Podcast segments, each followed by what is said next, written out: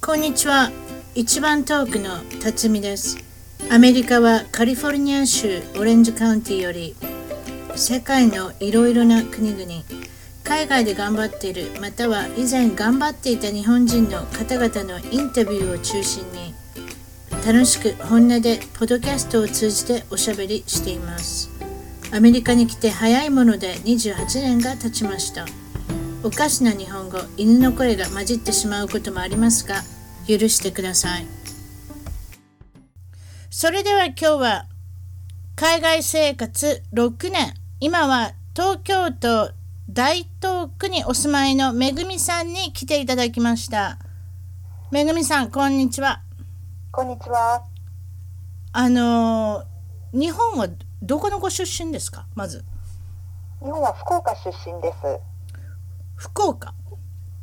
福岡県といえば博多ラーメン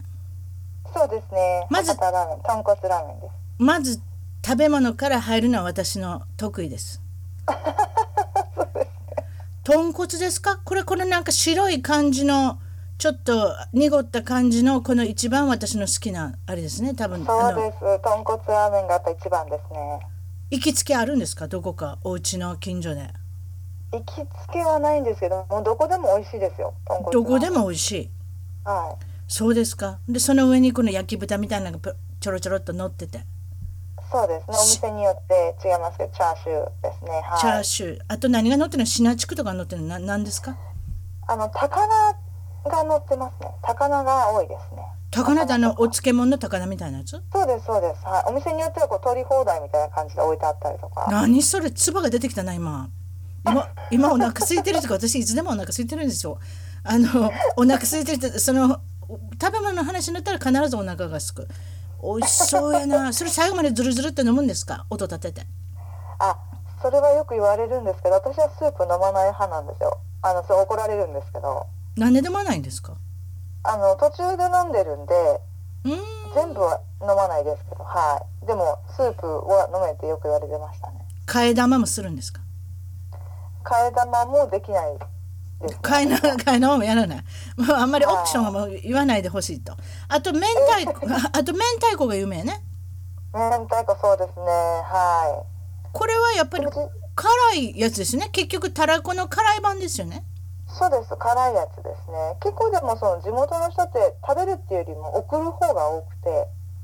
意外にこうお正月みたいなイメージが私の中ではあるんですけどあ人に送ってしまうってこと自分で食べるよりもそうですね。そうですそうです。贈りはあ物として使うっていうのが多いイメージはあですね、私は。ええまああの値段もちょっと張りますしねあの名前のあの通ってるものだったらそうそうなんねだからそういう意味でお歳暮とかお中元のイメージでしょうね、であそうとう,、んあとやっぱり屋台って書いてあったんで屋台が有名なんですか福岡は屋台はやっぱりそうですね、普通にありますね。長浜とかあとは中洲とかにあったり、あとはポツポツ天神にあったりとかもしますね。これ屋台の内容は何をしてるんですかそうもうラーメンだけだったり、居酒屋みたいな感じだったあり、ラーメンかせや焼きな鳥とかですね。せやなせやなほんで何ですかあとは太宰府って書いてあったけどあ太宰府ですね。あの神社なんですけど、もうすごく綺麗な神社で、学業の神様なんですけど、うんはい。そうなんいいやところです。ほーんそれで最後はこれあなたのこれ中央区からき来ていただいてるんですよね中央区はい、とそうです、そうです。ソフトバンクはい、そうですね。好きな人がすごくやっぱ多いですね。これ福岡地元のそうですねもともとはあのこれ昔のあれかほん阪急ホークスそっかですねそれらから大英。大英になってそれではい。ソフトバンクっていうのはソフトバンク電話のあれやね会社やねそうです、そうです。はい。携帯とかやってるねあそこが持っててヤフースタジアムっていう、なんかちょっとあれですねアメリカのスタジアムみたいな名前ですねヤフースタジアムって言ったらそうですね。結構ドームの名前変わったんですよね。そうやって、その球団のオーナーが変わるごとに。そうですね何回か変わりました。こっちでもよくありますねあのオーナーが変わるごととかあとスポンサーが変わるごとにあのスタジアムの名前が変わっていくってやつですよねあれですかソフトバンクのファンですかはいやっぱり野球ファンえっ、と私はそうでもないですけどやっぱりきょきょ兄弟とかはすごい見て応援してますねでご近所とかであの声が聞こえてきますか勝ってるとか負けてる聞こえます聞こえま勝ってる負けてるは分かるでしょ近所の声ですそうですねでドームの前に住んでたのでドームの前にいたあんでのすか飼ってるとあのこう上が開くんですね屋根が勝ってると上があの焼く面白いな花は花火が上がるんですよはあなるほそどれでその声が聞こえたりとかうんはしてましたね、はあマナーはいいですかファンのマナーはあなたご近所にいてて買った時のファンあのマナーがあ悪いとかそんなもこう全と然何もなかったですよはい良かったといいいいと思います結構いいとこまで行くもんねいいいとこどころかソフトバンクあって1位でしょ強いです強い1位ですよねです優勝したみたいですよはいねああでもまあ強いチームがき近所にいてよかったですねこれ弱いチームがいたらあんまりい楽しくやなーいけ嬉しどねいですよなんかだからやっぱセールとかあるんで あったりとかしてて昔のその大英の時とかはですねセールって何のセールなんですかデパートが優勝セールみたいなのしたりとかあーでも携帯のセールになってほしいな今は聞かないですけどねまあ、ねそういない間だったっていうのもあるかもしれないですけど今から1ヶ月データ使い放題ただとかやったらええのになああそれいいですねねえそそういうええなアンリミテッドデータサービスをっていうてなそんなんええけど、そうですねまあまあ何でもいいですけどでもなんかあれやねんねあのお宅のお宅って言い方すみません大阪人ですね、いえいえあのお宅のお母さんがなんか王貞治さんとニアミスをされてるってことを聞いてるんですかそれでいいんですか あそうなんですよちょっとあのー教えてくださいそこのとこちょっと聞オーきルたいディーズのですね、まあ、ダンス曲を聴きながら好きな人はダンスを踊るっていうお店があるんですけど、うんそこで王さんにお会いして王貞治さんですね世界そうですにね名だたるあのホームラン王の王さんはいそうなんですよでも母はまあすごく、まあ、天然で明るい性格もあってうんおもう踊ってたんですねはすでには一あ人でえで王さんがいたので踊りに誘ってみたところ、はいまあ、やんわりと断られたっていういやでもそれでも勇気ありますね。あんまり王さん見て踊ろうって思わないですよ。普通やっぱりなんか影からあの王さんの踊りをどれぐらい上手に踊りはんのかなって見るぐらいはわかるんですけど、 いきなり声かけたんですか。そうなんですけどそうなんですよ母親もそういうのを臆さないタイプなのでそれあのその日に知ったんですか。あのめぐみちゃんに言うたんですか。他のあのいつの段階で聞いたかは覚えてないですけどまあでもおお誘ったけどね乗ってくれんかったもんねって言ってましたけどねそしたらご家族は何て言うたんですか。すごいねみたいなそのぐらいのレベルでしたね、まあ、母親ならするかなみたいな感じの受け取り方なんでちょっと博博多弁で言うてもらえませんその辺。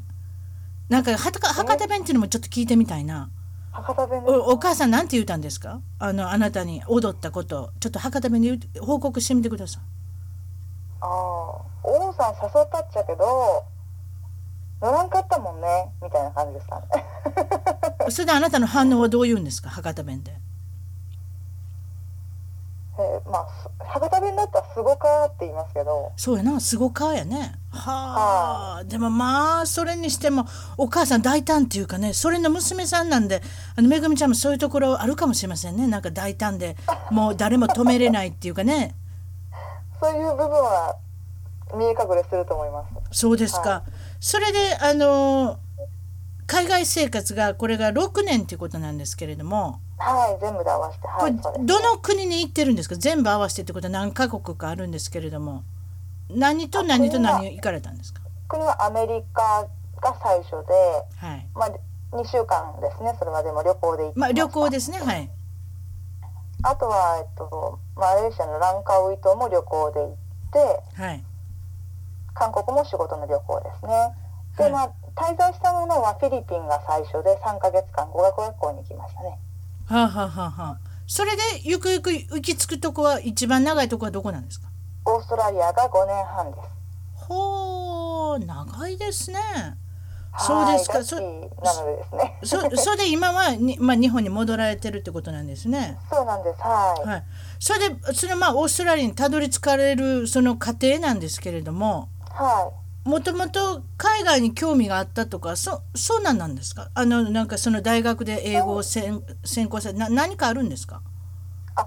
そうですね、まあ、最初に興味持ったのは、まあ、中学校の教科書のエアーズロックなんですけど、はい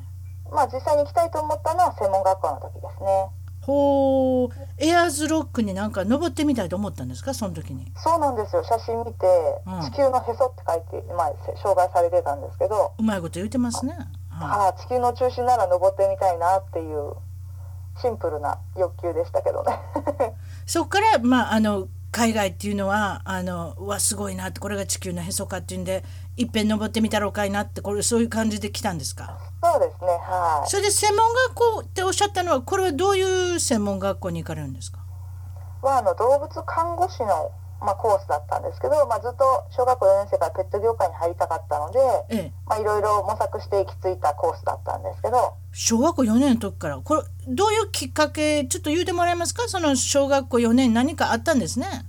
ああ、はい、ちょっとあの、野良犬に出会ったことがきっかけで、ええまあ、あのその子をきっかけにゆくゆくそのそういった野良犬や野良猫がいない社会を目指したいな作りたいなと思ったのがきっかけで、まあ、動物業界に入りたいなというふうに思いましたうーんそのあのこのなんていうのかなその野良ちゃんの話ちょっともうちょっとしてもらえますか例えばどこで見つけたんですかその野良ちゃんは。その子はもう本当にたまたま家の前に来てた犬で。でまあ、その一緒に友達とプールに行く予定だったんですけど、まはいあ、その子がいたのでこう餌をあげたことがきっかけで仲良くなりましてあはいはいまあ餌付けというかまあたお腹空いてるもんね野良ちゃんやからね。そうですねその時は本当に考えなしにあげちゃったんですけどね。はいはいそしてあなたについてくるようになったんですかそのワンちゃんが。そうそうなんですよやっぱり嬉しかったみたいでついてきてすごく仲良くなったんですけど、はい。まあでも最終的に、あのーまあ、学校の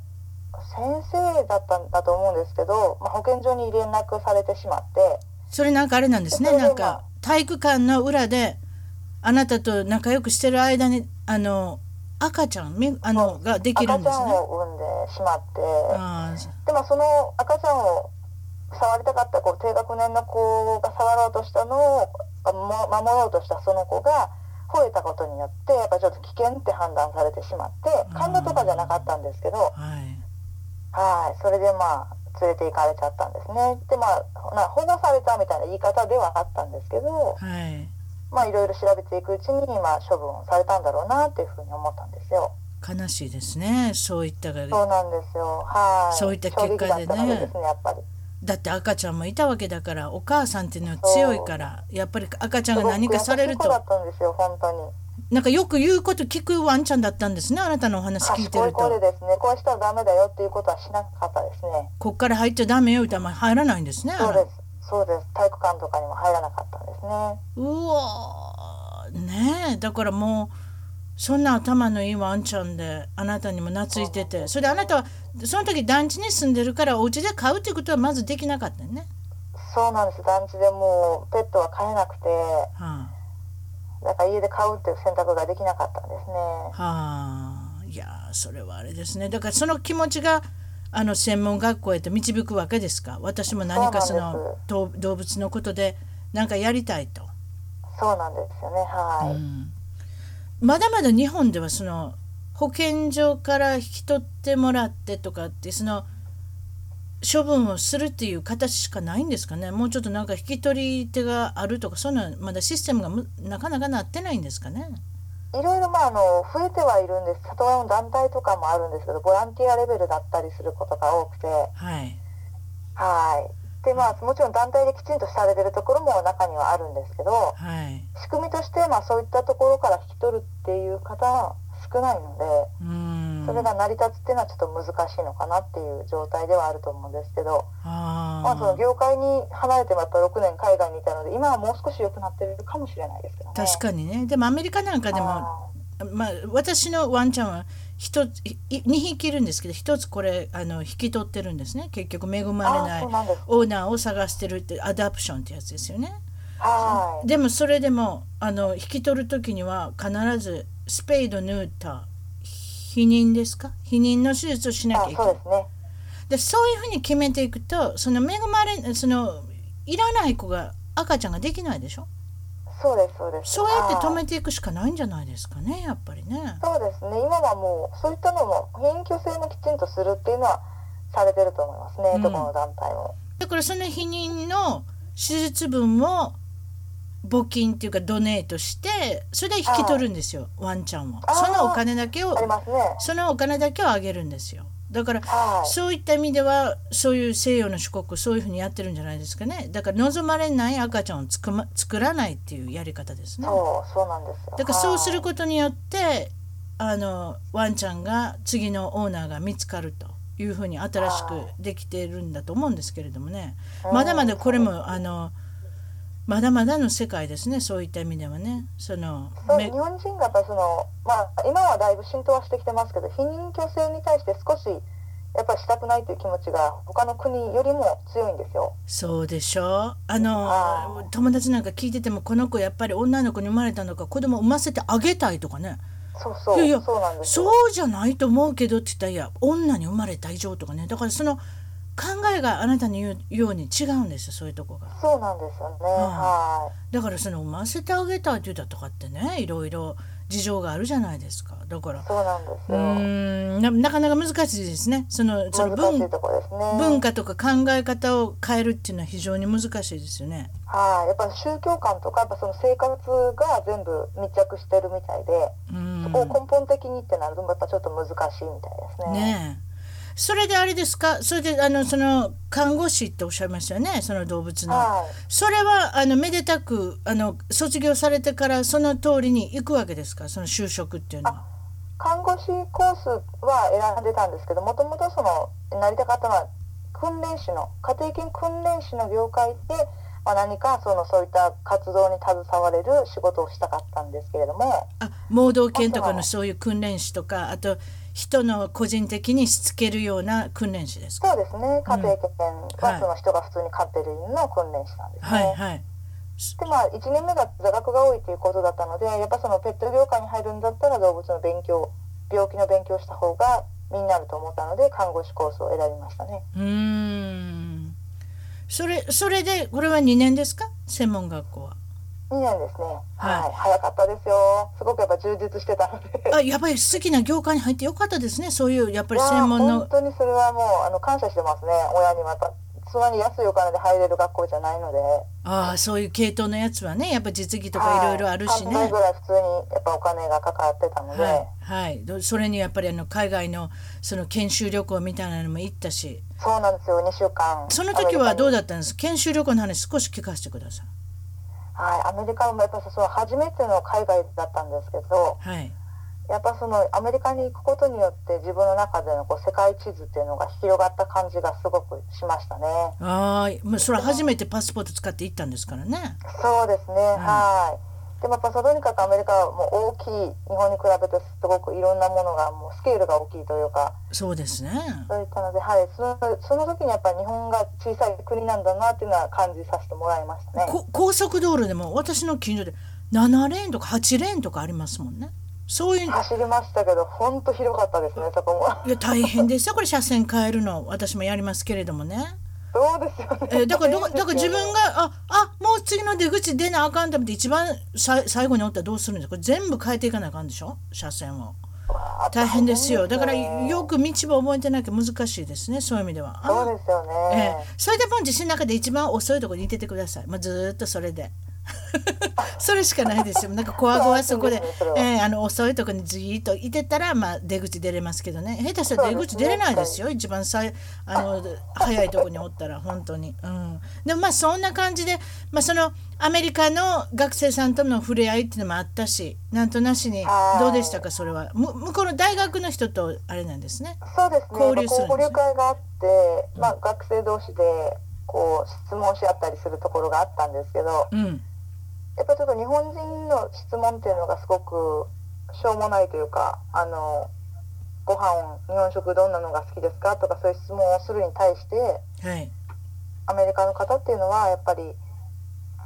あのこう自分たちはこういうことを勉強しててこういう治療方針を持っているけれどもうん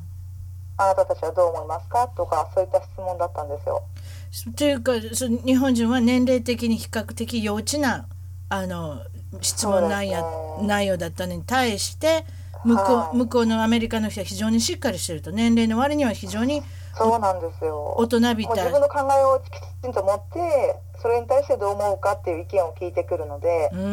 んやっぱ恥ずかしかったですね私はその時うーに。んまあ日本人もそうやって言える人いるかもやけれどもでもねなかなか難しいですねやっぱり日本人は、は自分の意見を言うてなんぼってとかあんまりありませんのでね当たりそんな障りのはい、やってきてないっていうのはやっぱすごく大きいと思うんですけど結局当たり障りのないようなことを言うといたらセーフかなみたいなのがあるじゃないですかそれはわかりますねねはいだからそういったところをもうまざまざに見せつけられたっていうかねあこれレベルが違うなっていうことですねそれでまそうあなんですよそれで新たにまた海外行きをまたひょっとしたらそこであのもうちょっとそういうとこ行きたいいやなす強く望むようになりましたねやっそぱれり海外に出たいなっていう思う、そそれで学校出てからは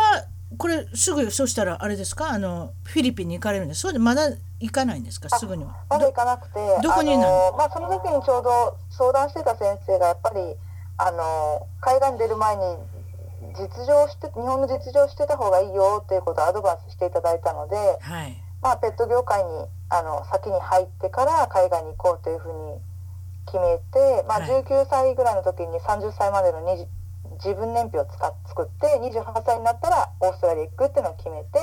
それに向かっていろいろ活動しようというふうに思いましたね。いくつの時に年表作ったんですか将来年表ないくつっておっしゃった19歳の時面白いなあすごいですねそれはそれでそうですか19歳と28歳の間は何かなかったんですかその28歳に行くのはあの分かったけどこの間の年表は何があったんですかなんかなかったんですかは、えっとまあ、その自分の中でペット業界で、あのー仕事をきちんとしたいっていうのがあったので、まあ、最初はペットシッターをしてたんですけどはいそれで、まあ、あの一旦ペット業界を離れろというアドバイスをしていただいたことがあったので、まあ、はいいろんな派遣の仕事をさせてもらって、はいまあ、旅行業界に興味があったのでバスの添乗員さんをしたりとか、あまあ、それ以外のいろいろな仕事をするにああたってやっぱりそのペット業界で仕事をしたいという思いが強くなって、まあ、その業界をすごく悩んでたんですねそのペット業界でもどういった仕事をしたらいいんだろうっていうのを悩んでたのではい一旦あの、まあ、実家に住んでたので実家を離れて沖縄に行きまして西表島と石垣島に6ヶ月間ぐらい行って。はいまあ、自分の中でいろんなことをあの考えた上で戻った戻ってからあのペット雑誌の仕事に就くことができましたあそうですかそれも楽しかったでしょうなんか今話聞いてたらもうす雑誌ごくですも楽んしかったですねもう私の理想の仕事ができたので、ええでもまあとりあえずは理想だったけれども28歳の年表通りに行こうと思ったらこれはやめさせていただきますということで今度フィリピンに語学留学今までこの英語っていうのはどれぐらいできるんですかあの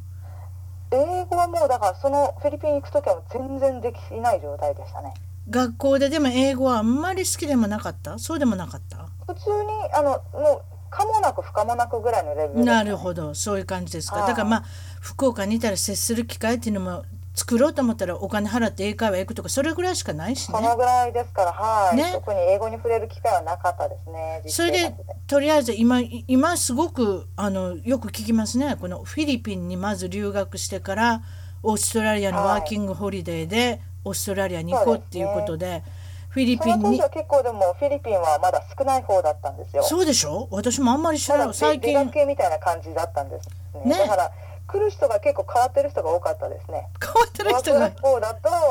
あのやっぱりもうアメリカに行くんとアメリカとか、まあ、オーストラリアとか、そのうん英語が話せる国に行く人が多かった時代になぜにフィリピンだっていうところを跳ね返してきてる変わった人が多かったです。あとちょっと予算的にも安いっていうのはありませんやっぱりあフィリピンってそれはもうでかいですね。それでかいんじゃないですかやっっぱり。ぱいや特にそれでリサーチしてやっぱり学べるうやんつやっぱり節約して倹約してあとそのフィリピンっていうのがまず英語が喋れる国っていうイメージがあんまないもんねでも実は喋れるんですそようなんあですよそこね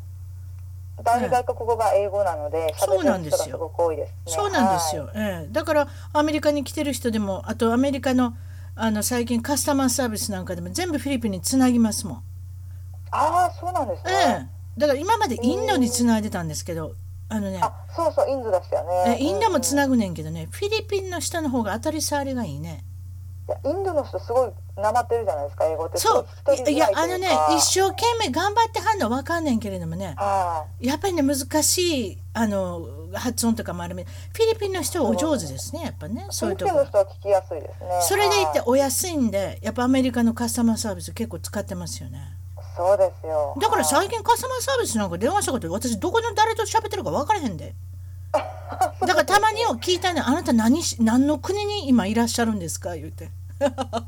そしたレらベルが上がってるんですうねん、そうしたら英結構あの言ってくれますね。まあ、語がうんまあ、そういうこと、まあ、余談でごめんなさい。あの、えいえとりあえずでも、あの、まあ、フィリピンで集中ですか、これも英語、英会話集中講義みたいなそのう受でけするねわけですあか。のもうマンツーマンなのではい。 3ヶ月間やってましたねで一緒に先生と住めるっていうコースだったんですよあ、なんかそれも聞いたことあるな。うん、十だ時か。ら2人で同じ部屋に住んで、まあ、実生活も一緒に過ごすすごいですね。それいいですね。実生活から学ぶっていうのは一番いいですよよねか。ったですようはい、ん、ほんならまあ充実しててそれをん3ヶ月ですか3ヶ月されて3ヶ月間まるまるはいそれで今度は、えーワーキングホリデーのビザでどこに行かれるはいオーストラリアの来ましたケアンズでケアンズではこれはとりあえずは働きながら何かしするんですかそうですねあの、まあ、セカンドビザっていう2年目のビザを発行してもらうために、まあ、通常の人はファームで働くんですけどそうですねなん私か聞はあいたのスチューデントビレッジっていうなんかあちら、まあ、こちらでいう林間学校みたいな施設があったのあで林そこで間働いて学校はいはい年あ中あ年中やってるんですか林間学校文化学校はいそうですねほうあのまあオーストラリアの子どもたちを受け入れる施設であるんですけど日本の高校生とかが来たりすることもあってああそうか今あるもんなそういう修学旅行でオーストラリアにとかなんかそういう感じですかそうですね歌い文句はは、ああそれのお世話いろんなことしたんでしょ結局い、そうですね、まあ、あのレセプションって、まあ、受付の電話をとお電話応対だったりとか、いあとはキッチンハンドでですねお料理を出す時のお手伝いとかあとはその宿泊施設の掃除とかいろいろありましたねまあいろいろまあまああれやってこれやって雑用的な部分もあるけれどもそうですそうですはいそれであのん何年というかどれぐらいそこで働くんですかそれはもうだから、えっと、88日以上っていう規定があってあなんか言うてたなそのビザをもらうためにですね、ああはい、でそれが終わった段階でまたケアンズに戻ってきてそれをやると2年目のビザがもらえるってことですねそうですねねはい、発行されるような資格がもらえるっていうことですね、それでそうこうしていく間に今度はあの違うお仕事これは日本の雑誌社ですかそうです日本のそのフリーペーパーを発刊している会社で、まあ、最初ワークエクスペリエンスって言ってあの仕事を体験させてもらうっていう状態で入ったんですけれども、とりあえず日本人向けの情報誌そういう感じでそうすですねねフリーペーパーはいサザントースタイムズっていう、はいクイーンズランドで発刊されてる雑誌でしたけうど、んまあそれをやらせてもらって今これ聞いてる人多分ああ毎毎週毎週いただいてます言ってあのニコニコしてる人いるでしょうねそれ名前聞い ておいてね、もう一回言うもうもう一月回刊誌でしたねはい、もう一回あ月刊ですかもう一回言うと何サザンは何サザンクロスタイムスっていうあーもうなんか今でもないんですけどオーストラアリアの名前やねそれね、ええそうですねやっぱサザンクロスはすごい南十字星ははいはいあでのそこそこで雇ってもらうんですかそうですね最初は本当にもう無給だったんですけど、まあ、インター社長がやっぱりその実実力があるということで認めていらくださって以前雑誌社に働いてたしね、そうですねうんはい、なんとなくそういうところはお違う業界でもなかったしねやっぱりそういうとこがあとでもそそうやってってこのオーストラリアがどんどん好きになっていくんですかそれともやっぱりここもうすはごい合いましたねケアンズがもう大好きではいやっぱその人もすごく伸び伸びとしててうん人生を楽しんでるなっていうのがすごい伝わってくるんですねあやっぱりだからそういうそうふういうに生き方を自分もしたいなっていうふうに思うようになりましたねはあそれでまああのまあもちろん英語を上達すれば一番いいなと思ってましたけれども例えば、はあのあれですかあのなんていうのかなデートしたりとかそういうことはしなかったんですかその間にやっぱりその友達にあの、まあ、外国人を作った方が英語が勉強できるっていうことでうん、外国人の友達を作りたいなというふうには思ってましたね。あみんなようやそるれことやでね、まあそうですねシェアハウスに住んでたので、まあ、あオシーェアハナウスーがオーストラリア人だったんですけど、ははいい、そのオーナーとまあお話をしたりとか、まあ、住んでる子で外国の人がいたら、まあ、話しかけたりとかしながら少しずつ頑張ってはいましたね。うーん実際問題彼氏になったっていう人も出てきたんですかはいお最初の付き合った人はオーストラリア人でしたねオーストラリア人ははそうですかあのどこで知り合うんですかいそれはそのシェアハウスのオーナーの息子のお友達だったので、うんまあシェアハウスに遊びに来てたんですねその人がああの顔見知りやったわけそうですそうですうんそれでまあ話すようになってっていう感じですね、うんでそその人とはあれですかあのうまいこと言ったんですか長いこと続いたんですかいやそれがまあまあうん結構気に入られて付き合いだしたところがあってはいだったんですけど結構そのやきもち焼きの人だったんですよやきもち焼きはいあそれでやっぱその、まあ、男友達と遊ぶならともかくうん女友達と遊ぶ時もやっぱりすごい連絡をしてきて管理したがりやに何をしてんのか分かりたい、そんな感じですねめぐみちゃんもはい可愛いし置いておいたら誰かに取られると思って、い あれですけどはいや私は男とないから想像で言うてるんですけどねええ多分そうじゃないやきもち焼き屋が作っていうことは相当可愛いめぐみちゃんなんじゃないですかやっぱりそれぐらい そんなことはないんですけどいやはいわからないただもうあの一緒にいたかいたい人だったんですよきっとずっとということはストーカーみたいになりうるってことやねそれね最終的にはもうそういう状態になりましてああ大変ですねそれを切ちょるっとわ怖い思いはしましたねやっぱりけそれを切るの大変でしょはいもうシェアハウス出るしかなかったのでああそうもうオーナーに相談しまして、うんということでもう出ることにしましたねうーんそれであれですかあのまああの他の人とまた付き合うんですかそうじゃないんですかそうですよもうもう違う人と結構言っとけば怖かったんで飽きましたけど、ああえっねと、次のでもオーストラリア人でしたね次の人もオーストラリア人はいその人とは長いこと続くんですかその人は大体1年ぐらい1年ぐらい続とくかあのいい関係でいましたねはいもちろん日本の時日本の頃は日本の人と付き合ってたわけやけれどもなんとそうなでくすね違日い本でもうん、なんとなく違いとかなんか感じますか例えば喧嘩した時とか仲のいい時とかアプローチとかなんか違うもん感じますかああやっぱりすごくストレートですよねわかるすごくわかりやすいところはありますねわかりやすいはい、まあ、気持ちもどんどん伝えてくるしせやねどうしたいっていうのを見せてきますし逆に何も言わなかったらダメっていう時もあるしね。そうですねうはんじゃあということは例えばなんかよく聞くのはあの例えば喧嘩なんかしてもあの黙りこくったりするでしょ日本人はよくね。いあそうですねそういう人いますねあはいあれが効かないって言ってたね。あそうですねなんてわからないから言ってってはわ言かわれらますなねいからそういう風になった場合はそういうこと喧嘩するから何が悪いのかっていうのを話し合おうじゃないかというふうになるからなかなかそれにが苦手だったっていう人も聞いたことありますけどめぐみちゃんはどうですかそういうところは。私は基本的に自分が怒ることがないので自分が怒らない相ん手です怒喧嘩になるっていうのはその、まあ、ストーカーの人は特にやっぱり怒るじゃないですかいやそれは怒あるの迷惑やもん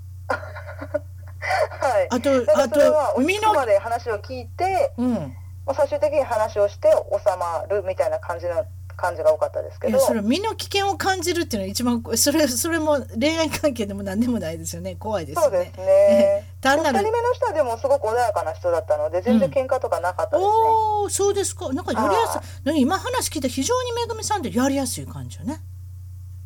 あそうまあ私は結構あのーあんまりその嫉妬とかもしませんしうんね結構それぞれの時間を大事にししたいって考える方なのではあはい結婚に対して憧れはめぐみさんね今年齢聞きませんけれどもなんとなし話聞いてたり適齢期も入ってはるって感じですけども結婚に対してもうの全然あ過ぎてると思いますけどね ついてるまあどうでもいいですけど結婚に対しての憧れとか考えとかどどういうふうに思ってはるんですか結婚本当全然こだわりがないですねもちろんそのパートナーになるっていう人がすごくしたいっていうことだったらすると思いますけど、はい絶対したいっていう感覚はないですあんまりないの例えばはい例えば女の子は賞味期限ってあるやんかやっぱりそうですねねありますねそしたら30ぐらいになったらちょっとやっぱり結婚とかあと今度結婚しても今度は30の前半ぐらいにはやっぱり一人目を産んどかなってななんとなしにこううんは聞くでしょあのそういうふうに感じてる女性そうがですやっぱ世の中にいるっていうの分かるでしょそういうふうな感じははあんまり思わないですかあの例えば奥さんにならなくてもそうですねお母さんになりたいとかあんまりそんなのないですか子供はやっぱ大好きなので、そのタイミングがあったりとかやっぱり本当に授かりたいと思った時はもちろん相手ありきのことなのでその人の子供を授かりたいと思った場合っていうのがあるんですけどうんあのその絶対産みたいっていうのは自分の中では今のところないですねあ。で結婚もうんそうですねやっぱりそのその人とであればっていうのがあればっていう感じですかね。今のところまだそういう方に出会ってないって言った方がいいですかああでもその前に付き合ってその、えっと、オーストラリア出るまでに付き合ってた人は、うんあのいつもお互いにその結婚しなくていいと思ってたタイプだったのでしなかったですけどその人とは別に全然していいと思ってましたしおうそ子の供もタイミングが合えばあの授かりたいと思ってましたね。そのその人あれかなあのここにお打ち合わせに入れてくれたあの年の上の人そうじゃないだその人は、えっと、すごい私が大好きになっうんたそそのあなたえがー大好きになったの言ってください、なんかめぐみちゃんのこのパッションがあの私は知りたいなちょっと情熱と かその人割と冷めて本当にちょっと年齢離れてて年齢20私はね29歳の時に、うん46歳ぐらいだった467ぐらいの人でしたねかなり年が上ですね一回り以上ですねあちょっとばばちそょっうなんですよとババ臭いこと言いましたね一回り以上ってすごいババ臭いねごめんなさ いそんなことないですよはいええでも17歳って大きいですよよいやお父さんってことはないけどね、ええそれでああそうですねはその17でそ歳れでまあえい付き合うことはできたんですけれどもえはいでもあの生粋のやっぱその遊び人だったんですよその年までやっぱ結婚してないってなるとうんやっぱりそのもう根がもう女好きの人だったんですねということは女の人の扱い上手ってことやねすごい上手ですねでまあ、ねやっぱその人生を楽しんでる人なので、はいやっぱ一緒にいても楽しいですよね上手はにあはエスコートもしてくれるしあはい話してても楽しいしああ上手ですねで何が一番好きかっていうとやっぱ仕事をすごい大たのだ楽しく大好きみたいな感じでやってたところが一番好きだったんですけど どんな仕事してはったんですかちょっと言うてもらっていいですかあのケアンズにパーティーバスっていうバスがあるんですね楽しそうやなはいそれのまあオーナーですねああ本当そしたらなんかそういうあー人をエンターテインメントさせるのもあれやそうねなんですねもうそれを商売にしてはった人は逆に言えばねそうですもう自分も楽しみつつん人も楽しませるみたいな、ほんで知り合うことも多いしねそういうようなお商売してはそうっでたすらそうですはいやっぱりそういう意味でだから先ほど女たらしっておっしゃったのはやっぱり知り合う機会が多いしあとそうですお酒そうをが入る部分も多いよねそういうお仕事でしすておはった酒ら強かったですねお酒強かったですオどんなもーんストラリア人でもビールを水みたいに飲むんですよ それすごいななんかびっくりするぐらい飲みますよ He can drink like a fish ってやつよねこっちで言うあそうなんですかえ魚のように飲むって言うんですよ Drink あー like a fish っていうのはああそういうこともう口はいなるほど口開けたままガーって海水が飲めるっいてやこーとすごいです早いですしもう本当にどんどん飲みますねどんどんそれビールをどんどんどんどん飲むんですかどんどんどんどん飲みます強いお酒もすごい飲んでましたしやっぱりお奥さんいなかったのこの人は。いやいないですね子供もいなくて私あ本当にこの人の子供欲しいと思ったんですよそれぐらい好きだったんですよあはあ。でも子供は嫌いだって言われたんです子供嫌いって言われた。はい言われましたほんでいっぱい彼女おったんかもしれんなその人な。あ基本的にそのどんどんどんどん多分次ができるので一緒にじゃないんですようんだから私の時は私でいいんですね、うんでもあの別にその特会以下できる立場にいる人だったのでうん別に固執しないというかうーん。いやー自で分のも。中でまあ一生懸命頑張ったけれどもうん自分の中で完全燃焼してあこの人やっぱりそういう人なんだなあ愛がわからないって言ってましたからねあそうそこまで言われた。うわーそういう人そうです大変そういう人大変ですねやっぱね。けどね愛がわからないっていうのね実際まで愛を受けたことがない人が言う言葉かもしれへんね。ああ愛さ愛されたことのない人っていうのはね愛が返せないのよだだかでらもなんかお父さんとはすごく会ってたんですけどお母さんが全然出てこなかったのでそうだったのかもしれないですねうんあのねおお男の子は特にお母さんからの愛が非常に影響するねああそうかもしれませんだからそうだったのかもおしれない母さんのことをいいように思ってない男の子は大概結婚に対しても興味ないし女の子に持ってんねんそういうこと割とでも絶対結婚せえへんと思ってんねん、ああじゃあきっとそうですよ、うんそういう感でもすごい幸せそう本人は幸せそうだったんですけど、うんうん根っこにはそれがあるかもしれないですねだってその時いくいくつぐらいの人ですか 40? 467ぐらいですねだからうわでもね467になったらちょっと寂しくもなってくるでやっぱちょっとうん胸でもしたらででもも遊びきったら多分行くんじゃないですか私の知ってそる人の時でのタイミねングで、私の知ってる人でねイギリス人の男の子でね同じ感じの子がおんねんまあどこ行ってもモテんねんもうバー行こうものなら女の子ついて帰ってきて朝起きたら女の子といるような感じの子よねわかるだからそれほどかっこいいしそれほどまあまあおしゃべおしゃべりロンドンの発音してるから何言ってるか分からへんかったけどね私はああでもそういう子やねんけどみんな言うのは「なんでお前恋愛ってちゃんとせえへんねん」っていつもなんか女おるけど「なんで恋愛ってせえへんねん」って言った時にその子もやっぱりお母さんのこと嫌いやねん。おお母さんのこと大嫌い満たされてなかったんですね、うん、愛されてなかったんだから愛し方が分からへんねんそうは言えへんよ男の子ってそんなこと言えへんよだってそうですねわざわざ言わない弱音は吐かないでしょ男の子ってねお女の子はそれこそね弱音吐くどころか文句ばっかり毎日言うて喋ってるような人もいはるけどでも男の子っていうのは弱音見せないだからねそのその友達にに聞いたんですけどあいつってやっぱりお母さんのこと相当嫌いみたいやなってああ謎がでもなんか解けた気がしました今スッとしましたねなんかあそうそれであーその子は結局結婚せんとずーっと独身のままずっとモテんねんけどはい、 40過ぎたらモテへんようになってくんねん。えー、そうなんですか40もうちょっとかないややっぱり顔も崩れてくるしねああまあ年を取ってくるうかんらですね、ほんなほんなやっぱりなんか気持ち悪いおっちゃんが私に声かけてきたみたいになってくるわけ自分は年いった感じはしないわけよその人は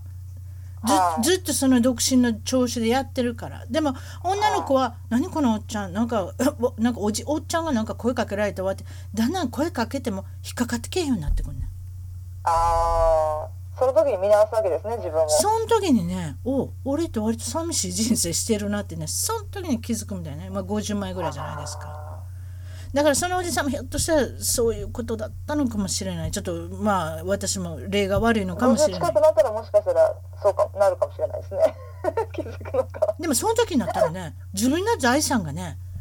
あのすごくね大事なんでね人と分けたくなくなるんですよああ独身が長い人がねやっぱ働いてる人だったのでそう家も持ってましたしそう自分で全部ねあのそういう財産が逆にねあのお金のある人ってね今度ね年いった時に結婚する人って何でも分けたがんねんへー自分のものね自分の宝っていうことでわまあそれはまあ極端な言い方かもしれませんけれども年いってから結婚した人でもいろんな理由があってねあのそれこそ仲良うくんあの経済的にうまくやっていける人もいるけれども私のイメージ的に年いってから結婚する人はこうあの全部財産をこうじゅ握ってるからこうあんまり分けたくないっていうかねそういうとそういうとこありますあよーまあで自分で貯めてきたものですからねそういうことそういうことそういうことそれも長年かかってね。そうですね、そういうことですね。あ、ごめんなさい。ちょっとあの話はあの脱線しましたけれども、でもなんかそういうのってね、恋愛してる時にその後で別れてから分かるっていう時もあるじゃないですか。なんでそういうことになったのかなっていうありねま。やっぱりそういったとこが出てきますもんね。まあでもまあそ今のも全然あの繋がってますねフェイスブック今もつながってるとおっしゃった。仲仲良しですよ普通にあそれは良かったですねでもねそうはいそういったことでね、ええ、それであ今フェイスブックといいおっしゃってましたけどなんかいっぱいたくさんいるんですかフェイスブックでもオーストラリアでみあの知り合いになった人とかいっぱいいますかあ付き合った人と繋がってますね普通に全部全部付き合う付き合ってんの面白いなえそれでもはいそれで揉めたっていう人もし知ってるからねなんかねフェイスブックが元で揉めるっていうの聞いたことありますよ最終的にそのあの結婚もしてもいいかなって思って付き合ってた南アフリカの人は2人とも会いましたよだからその年上の人も、うんその前に付き合ってたオーストラリア人の人も道で会ったんですよ普通にとうたまたま道で会うんですかケアンズ道で会いあ会ってでどうしたんですかでそういうのをオープンなオープンに話してたから私たち3ヶ月間友達だったんですね最初、はいでその時にこういう人と付き合ったっていう話も全部してたのではいあの人じゃないみたいな話になって、あ、そうそう、よく分かったねみたいな話で、うんでもすごいその人もフレンドリーな人だったから、はいもう全然大くさず、特にその年上の人の時とかは、すごい2人で話し込んでて、本私が当置いてけぼりで2人が楽しそうに話してるみたいな感じになってましたけどね。いやなんかあれやねめぐみさんってもう聞けば聞くほどなんかハム男みたいな人やねそう、そうなんですよ。ちょっとおっ使さんってた私ちょっとおっさん結構男っぽいって言われる。ちょっとなんかおっさんみたいな感じだねなんかね話してるとねそうそうそう、おっさんみたいなんです、私。ねなんか話してるとそんな感じだから男の人もなんか自分の仲間となんか付き合ってるみたいな感じだよねなんかねその女性というよりもなんそかんな感じですねねそうかというとあんまり飲まれへんねんねあなたねあ、お酒は好きなんですけど弱いですね。ね家族は強いんですけど、ちょっと意外ですね割となんか話してたらなんかやっぱいつ大もその見見た感じも結構飲むように思われるらしいんですけそど。うでしょ大酒ぐらいみたいな見見かけしてるんでしそょどうせそうなんですよ。ねご飯でもおつまみ程度で言わうれんそう言なわのれますね。弱っ。あそうですかなんかあのオーストラリアであの失敗なんとかないんですか失敗されたことえー、オーストラリアで失敗。まあ、どこでもいいですかあんま失り敗談なんか言うてはりましたねなんうかあ発そうで音すね。あの英語うんでやっぱ恥ずかしい思いをしたことがあって、ちょっと言うてくだあさのレストランでアメリカの英語を習うじゃないですか、日本って。でトマトのことをトメイトって言うって習いませんでした。いなるとよ違うのでそれを、まあ、レストランでで、まあ、ケアンズだからですねいろんな国の人がいるんですよオーストラリアのオーストラリアって多国籍なのでそうですねだからかもしれないんですけどトマトソースケチャップが欲しかったんですねえだからトマトソースをくださいっていうのにトメイトソースって言ったん えですちょっと待ってケチャップはケチャップでええんちゃうんいやケチャップでもいいと思ったんですけどトマトソースって言うんですあっちの人それ知らなかったなケチャップのことトマトソースでそれでまあ時々その国によってはケチャップで通じることもあるんですけど私はケチャップや思ってたトマトソースくださいって言うんですよええほいで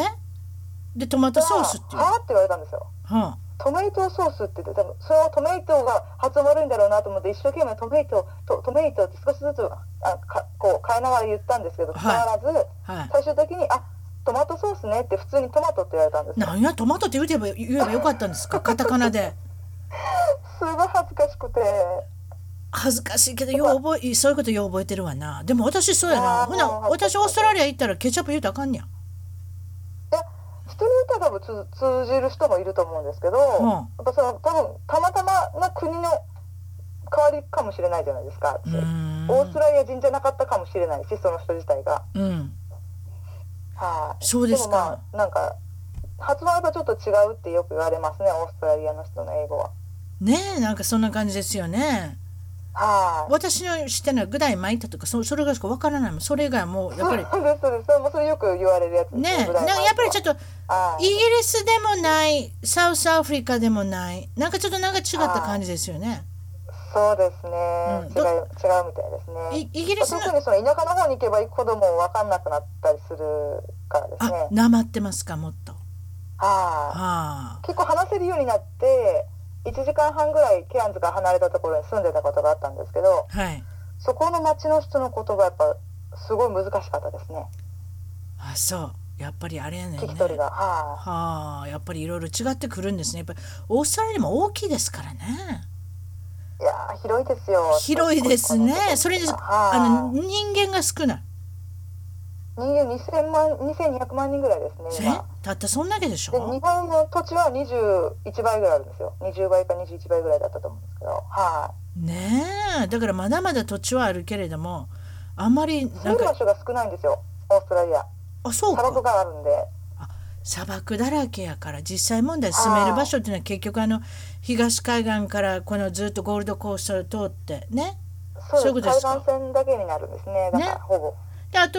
あとこの北の方はパースっていうところですよねえっ、とえっ、とああ西の方北ちゃうわパースあそう西西の方ですかねあれが西になるのかあそうかそうかそうはかいそうかだから本当に限られてますよね地図で見てもあとなんかそう地図で見たらなんかほとんどが空っぽみたいな感じですもんねそうですね。真ん中の方はエアーズロックがそうやってあるんですけど、うんま町もあるんですけど、うやんっぱそんな大きい規模の町ではない。いで結局エアーズロック行ってみたんですかやそれが行かなかったんですよ。5年半もいたのに。 5年半もいたのなにんかきっかけだったのに行かなくてあそうなんやあの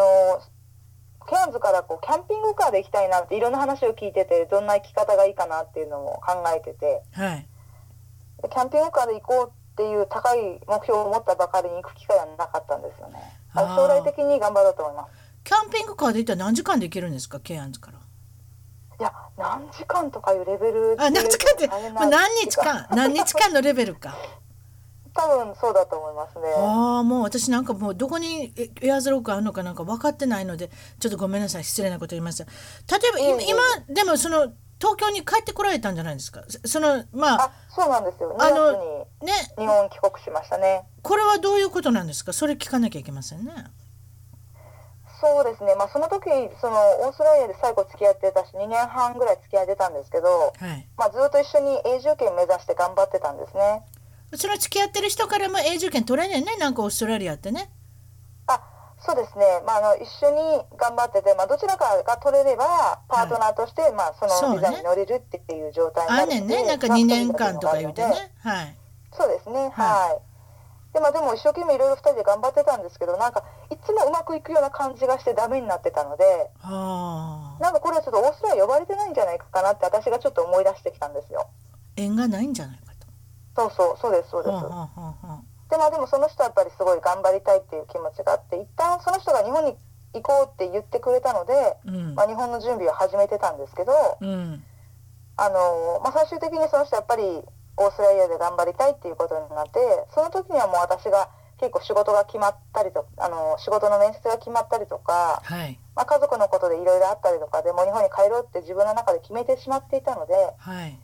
そこでちょっと道が分かれてしまって別れることになりましたね。ああそれで今の東京にい行かはるんです福岡に戻らなかったんですかそそうですねれで東京にあはの仕事をそのやっぱり家族がいるので福岡で探そうと思ってたんですけど、いまあ、自分がやりたいと思ってたその日本に帰ったらインバウンドビジネスと地域復興事業っていう2つの自分の中でキーワードがあっていそれを満たす会社で働きたいなって思ってたんですけどやはいっぱそういう分野の仕事って東京が面白い会社がやっぱ多くて東そ京れいではまあはいい東京いかがですか福岡と違います東京はかやっぱすごい刺激が多いですし会う人がやっぱ様々な人がいて楽しいですねああ常にアクションがありますよねそうですね何かしらあるので本当に暇がなくいろんなことが起こりますね、やっぱ人が多いでしょ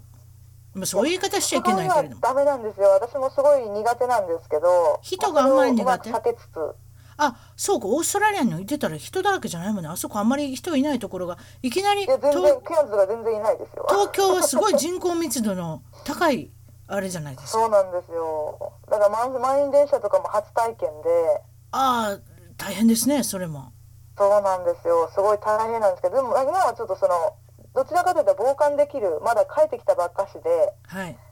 すごいなっていう気持ちでまだいられるのでいろんなことがでなんかちょっとお日のぼ本の生活が新鮮というか東京の観光を楽しんでるわけですかちょっとなんかそそんうななんで感すじよですか今もう休みのたびにいろいろな場所に足を運んでそれで写真撮っそうてねそうですねでブログを私はブログずっと書いてるのでブログにアップしたりとかしてますねあブログとかねあとフェイスブックとかツイッターとかいろいろありますもんね最近何でもそうですねだから自分全の部そ連の動させてね自分の写真撮ったのも全てそういうとこに載せて褒めてくれる人もいるしねなかなかそういう意味ではそうでしょ自ね分の写真はもう撮らないですけど、自分の写真まあ全然使う時は使いますねセルフィーはしないんですか自分でこう撮ったりしいないやんですかニコッーしとないですねそれはしない苦手ですねそれはそうですか。東は京どうです物価高いですか。いやあのオーストラリアは高かったのでもう安いとしか感じないですねオーストラリア高かったやっぱり。高いですよ何でも高いですよそして外食も高いですし外食も高かった自分で自炊ですか。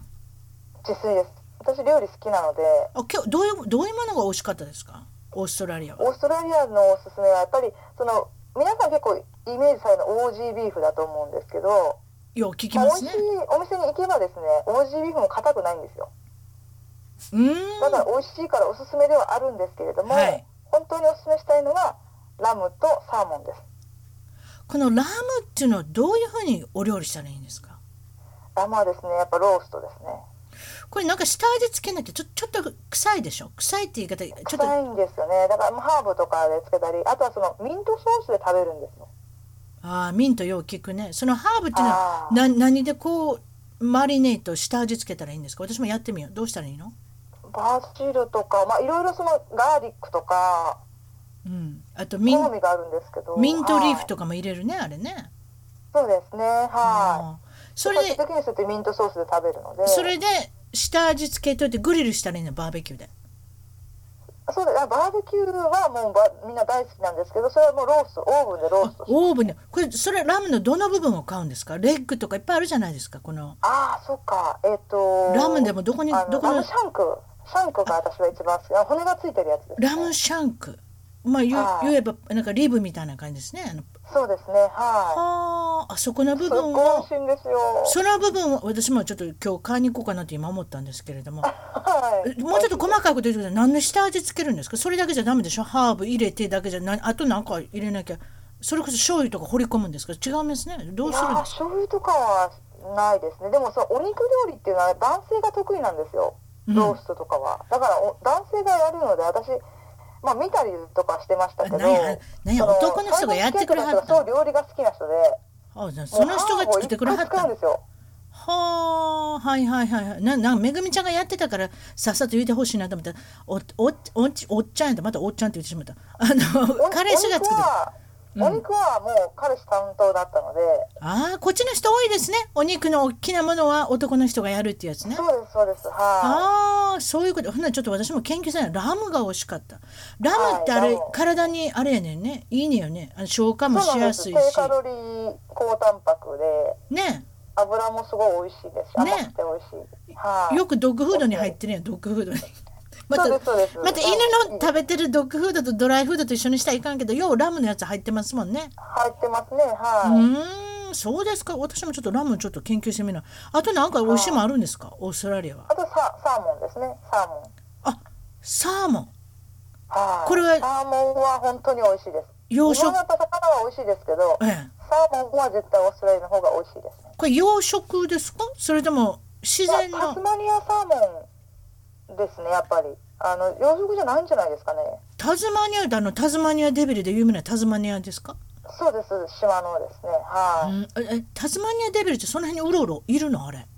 あ島にはでも見る見れることはできるみたいですけどねあ私そうは見れなかったんです行きましたけど見れなかったですけど、動物園で見ましたでも可愛い顔してるけどあれ食いちぎってすごい猛動な歯持ってんねんなそうなんです。あのーもうは、なんていうんですかね、その、声が結局、人の悲鳴みたいに鳴くから、デビルっていう名前がついてるんですよ。ですごい喧嘩するんですよ、自分たちいやもの同士すごいですよあのあー勢いはもうもうものすごいなんかもう歯で食いちぎってますよいろんなもん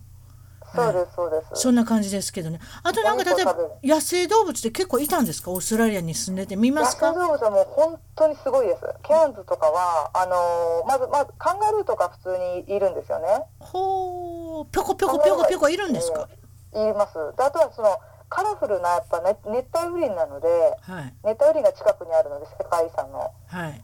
もうレインボーロリキードとかそういう七色のこう羽を持つようなオウム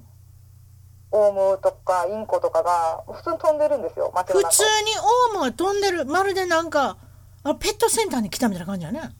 そうですねあキバタンってわかります何こっちでコッカツオーストラリアであコカッカカツっツて言うんですけどあああ私コカツ大変だった私実はケアンズいケアンズ行ったことあるんですよだから本当ですかケアンズかはらいハミルトン島っていうところであのあーはいコはいアはいコアラと一緒にホテルに泊まれるっていうあのホテルがあったんであーそこで泊まったんで、はいまあ、はい子供もちっちゃかったしそしたらね窓開けてたんですね私ねその窓開けててプール遊びに行ったんですよで帰ってきたらはいコカトゥーがねホテルの部屋の中に2匹も3匹もいてびっくりしましたよ 私こんなことになってると思わなかったんお菓子お菓子とかあったんですか果物とかがいやーそうじゃなかったけどたまたま帰ってきたらね綺麗な鳥じゃないですかごいびっくりしますねそれ 黄色いねあの頭のところではいほとんど体が白い頭の中が白いやつ黄色くねあれが2匹も3匹もいたんですよ私びっくりしたキャーって叫んだけど普通叫にいんまだすね普通にいっぱいいんねんねあのブラックコブラックコッカツってすごいあの希少価値が高いのも野生でいますあそうこれはでも見るのレアなんですけどねああまあほとんど見ないけれどもでもまあカラフルなその色さまざまなオウムが飛んでますね飛んでますね。ほ他は何ですかあとなんか動物あとがはいるそんでのすかキャンズで言うと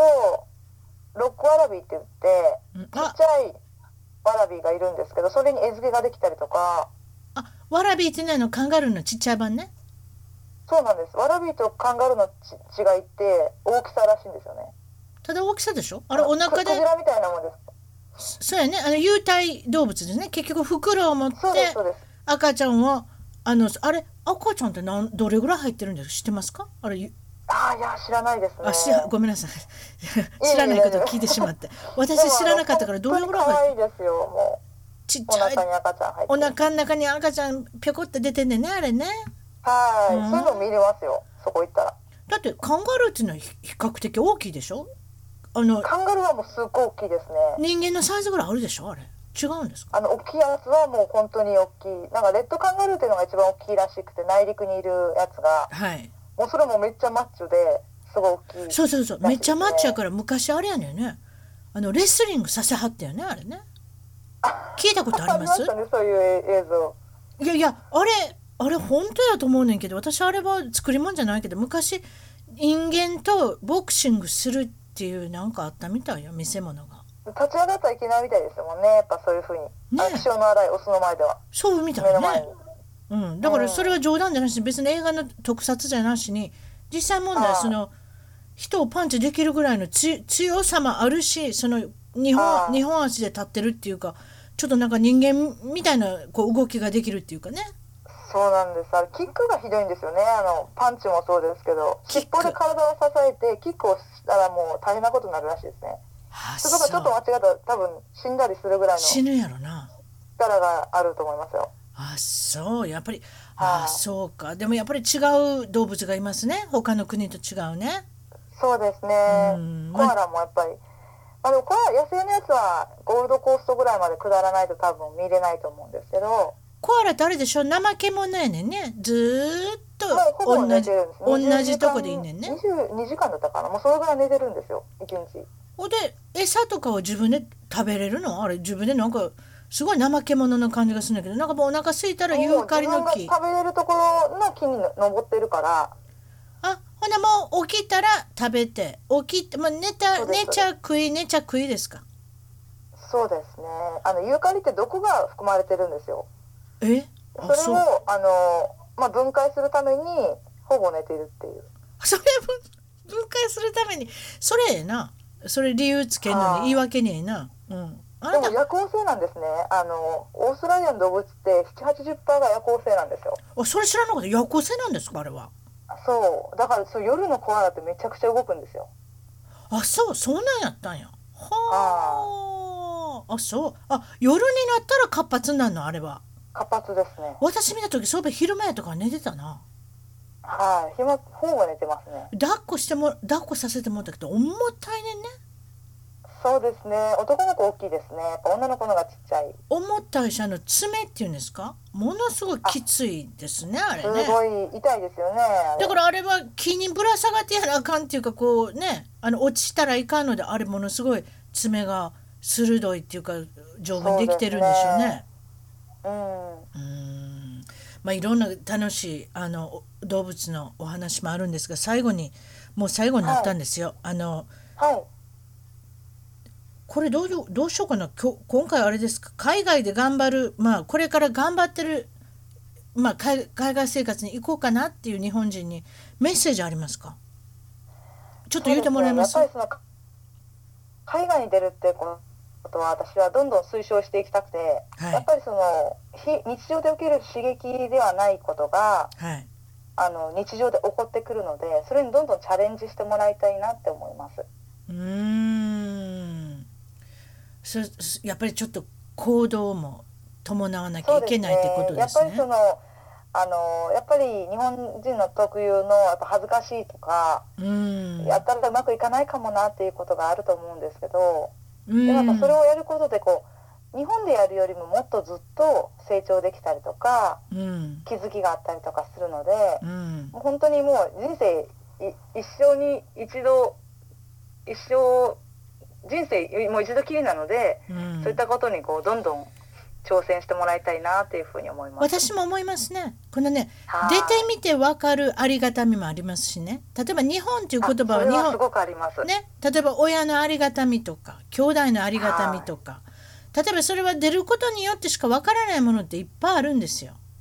やっぱ普通の価値観っていうのが変わってくるのうで、ん。それを感じるのはすごく自分の人生にとってすごいいい学びになると思いますね。たとえその英語がものにならなくて帰ってきたとしてもねもっと違うね自分でね変わるものとか価値観が変わるとか何かねはいそういったものがプラスになってねポジティブに人生生きていけるようになると思いますよやっぱり。はい。あまあ、のもちろんやっぱり英語が話せた方がそれは広がると思うんですけえでもど、けいろんな意味で受け取りやすくなってくるとでも思ねいますけど、ケアンズなんか行ってたら難しいでしょ日本人を避けるというのはい意外に。難しいです。結構日本人のコミュニティもあったりするので、そうでしょ自分でやっぱりあの気をつけて身を置く場所を考えていかないと、ね、英語環境にするのは難しくなりますだってね。もうはっきり言って日本の食料品でご飯買うて食べて飲みに行くのも日本人の経営のとこに行ってカラオケでもしてそてういうこもともできます、そういね。うこともできずっと日本やろ語うとだけ思うで過ごそうと思ったらできますね。できるもんねそういう意味では、はだからそういったところを厳しくちょっと自分に言い聞かせてあのそういうところを避けて生活しようという外努国人の力友達作って、逆に努力をしなきゃいけないっていうこともありますけれども、まあ、その中で、はいまあ、それがどっちに向いたとしても私は何かしらあの、まあ、海外に出る、ね、日本から出るっていう意味がそれも絶対一緒に一度は出てほしいです。日本から一度出るっていうのは考えてほしいです。ねであのめぐみさんもこれからそうじゃ東京でちょっと頑張ってみてください。はい、ありがとうございます。はい、今日はどうもありがとうございました。楽しかったです。はい、ありがとうございました。はい番組ではあなたの海外生活のお話をメールでぜひ一番トーク at gmail.com まで送ってくださいあと新しいエピソードの情報はサウンドクラウド CLOUD または iTunes のポッドキャストのアプリから購読フォローをするといち早く視聴できますまだ始めたばかりの一番トークの Facebook、Twitter をフォローして海外の輪を広げていきましょうね。よろしくお願いします。